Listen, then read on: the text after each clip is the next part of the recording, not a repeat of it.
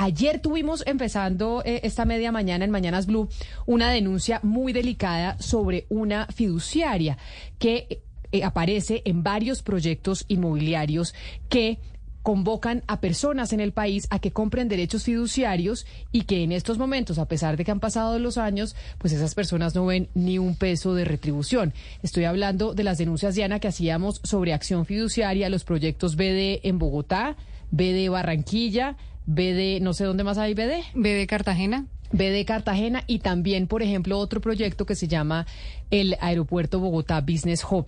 Nos decía el doctor Pablo Trujillo, que es el eh, presidente de Acción Fiduciaria, que él no quería hablar con abogados, sino hablar con víctimas y escuchar a víctimas.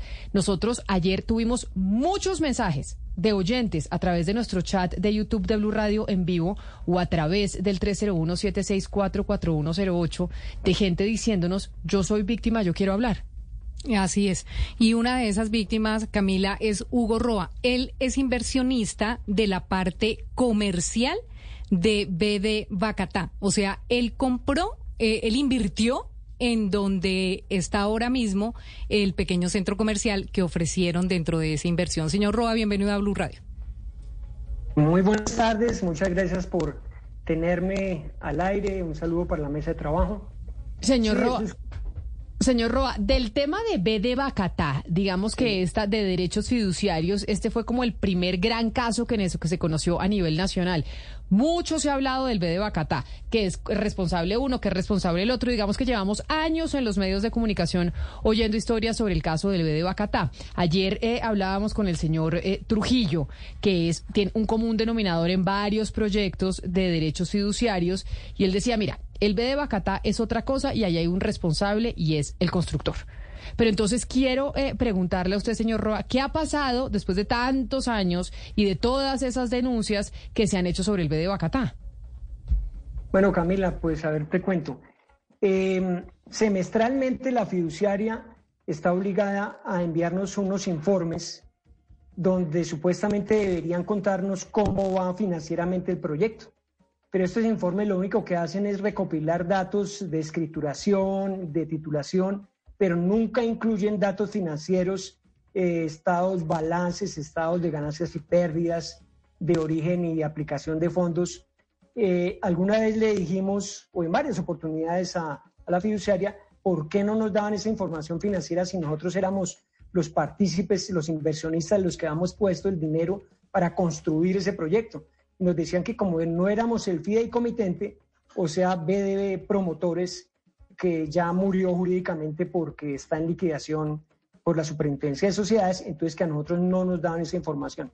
Entonces nosotros mensualmente no sabemos cuánta plata le entra al, al, arca de la fiduciaria, cuánta plata se gasta, eh, si se pagaron todas las acreencias, si los mantenimientos se hacen, si sobró plata, si faltó, eh, etcétera. Nunca estamos enterados de ese tema financiero. Esa es una de las de las rendiciones de cuentas que nos está debiendo la fiduciaria como inversionistas y como partícipes. Sí, pero, mire, señor Roa, si ya, si ya se, se saca una plata, mejor dicho, un usufructo de la parte comercial, que es en la que usted invirtió, ¿por qué no les han entregado esa parte comercial a los inversionistas? O sea, no se supone que cuando ya eh, estuviera funcionando la parte comercial, que fue donde usted invirtió, porque ahí hay comercial, hay de vivienda y hay oficinas. La parte comercial se supone que ya está funcionando, porque ayer el mismo eh, en la denuncia decían que había varias marcas ya ahí metidas. Si eso ya funciona, ¿por qué no es de ustedes? Pues de hecho, Diana, desde el año 2017 que abrió el Centro Comercial Operaciones, la idea era empezar a recibir unos rendimientos progresivos en la medida en que se fueran arrendando los 31 locales que conforman el centro comercial. Eh, los administradores que ha colocado la fiduciaria, ninguno ha logrado superar el 39% de ocupación de arrendamiento de esos locales. Ninguno. Entonces, pues obviamente, ni antes ni después de la pandemia eh, se ha logrado el nivel de ocupación que se requiere para que empiecen a, entregar rendimientos, pero es que las cuentas no las sabemos. Eh, suponemos que haría, que estaría deficitario ese manejo financiero, pero no sabemos porque las cuentas nunca nos las muestran en, claridad. Sí. Sabemos que eh, hay arrendados unos 12 locales, un carulla, un casino, eh, un restaurante, etcétera, etcétera, pero nunca se ha llegado a la administración óptima del centro comercial que nos garantice que todos los locales están eh, arrendados produciendo y además de eso lo que agrava el tema es que hay cartera morosa por concepto de cánones de arrendamiento y de cuotas de administración de los pocos locales que están arrendados. Entonces eso agrava la situación porque los mantenimientos no se hacen y si los mantenimientos no se hacen, grandes marcas que estaban interesadas en entrar al centro comercial pues se arrepienten porque dice miércoles, si los baños no sirven, si los ascensores están dañados, si las escaleras eléctricas no funcionan, si el mantenimiento es deficitario, yo que voy a poner mi marca ahí. Entonces todo es una bola de nieve conectado todo con la con la ¿Qué les han dicho? Usted usted que veo que ha hecho el seguimiento y que obviamente habla en nombre suyo, pero seguramente también de otros inversionistas que han sido víctimas, ¿qué dice la superintendencia? Financiera que vigila las fiduciarias, porque digamos que ya sabemos de las constructoras, pero de la fiduciaria en particular, que era lo que hablamos ayer, ¿qué dice la superintendencia? Pues esa pregunta es muy interesante. Hace un tiempo nos dirigimos a la delegatura de fiduciarias y la doctora directora de esa delegatura nos dijo, mire, em, al parecer esa figura de los FIDIS no, es, no está constituida en Colombia como un título valor, no se le puede hacer un seguimiento y una aplicación de ley como se le hace a una acción de una empresa o a un CDT o a una cuenta de ahorros, una cuenta corriente. Entonces, eh, ella misma nos recomendó que acudiéramos a la justicia ordinaria en una demanda civil que de hecho, pues ya tenemos instaurada por medio de nuestro abogado, el doctor Mendoza, eh, porque definitivamente al parecer la, la, figura está tan mal conformada jurídicamente que no da para que un ente como la Superintendencia Financiera que debería intervenir lo pueda hacer.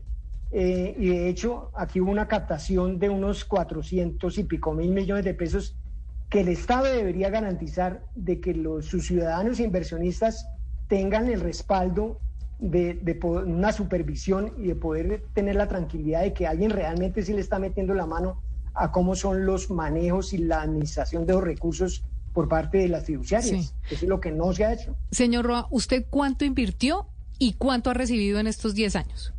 Pues a ver, eh, yo en el 2014 en una feria inmobiliaria con mi señora, gracias a Dios compramos un solo FIDE, un solo derecho fiduciario por 53 millones de pesos. Esos 53 los pagamos mes a mes pues con esfuerzo y logramos pagarlos en el año 2015 con la esperanza de que se hiciera realidad la tabla que nos mostraban de rendimientos progresivos y que a partir del 2017 fuéramos poco a poco recibiendo más y más rendimientos en la medida en que todo el centro comercial entraba en pleno funcionamiento, pero eso nunca se dio. O sea, hemos recibido cero pesos. Pues don Hugo Roa, por eso es importante oírlo, porque nos decía el señor Trujillo que era importante oír, no a los abogados, sino a las víctimas. Y por eso vamos a estar hablando con víctimas de estos proyectos que tienen en común el eh, tema de acción fiduciaria como garantía para la inversión. Mil gracias y feliz día. Muchas gracias,